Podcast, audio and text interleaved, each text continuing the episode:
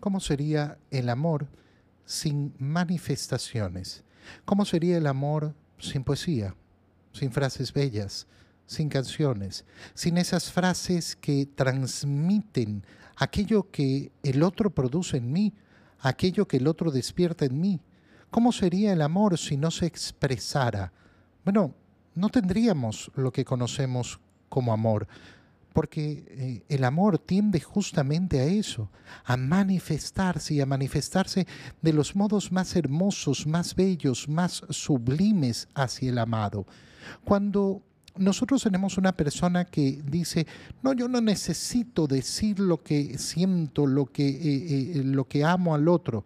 Bueno, eso es mentira, sí, claro que lo necesitas hacer. Y si no te gusta hablar, bueno, te tendrás que esforzar en manifestarlo.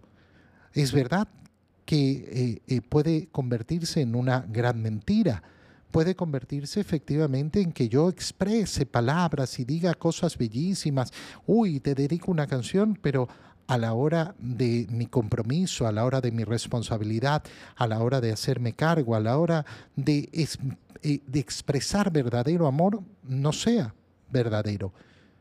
Y entonces esas palabras pueden ser una mentira, pero lo que no va a suceder es que ahí donde hay verdadero amor, ahí donde hay esa responsabilidad, ese compromiso, ese actuar de acuerdo al amor, no esté acompañado del deseo de expresar ese amor con palabras hermosas.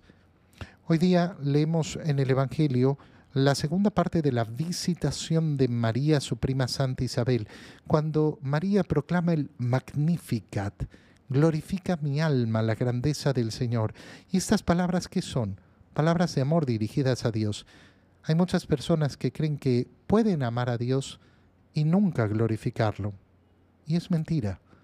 Si yo verdaderamente amo a Dios, bueno, voy a glorificar su nombre. Voy a glorificarlo de manera privada, pero voy a glorificarlo de manera pública también. Voy a expresar cuánto amo a mi Señor, cuánto lo quiero.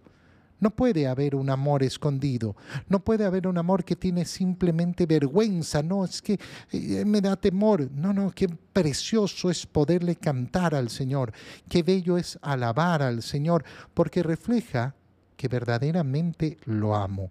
Ahí donde no hay eso, no va a haber un verdadero amor.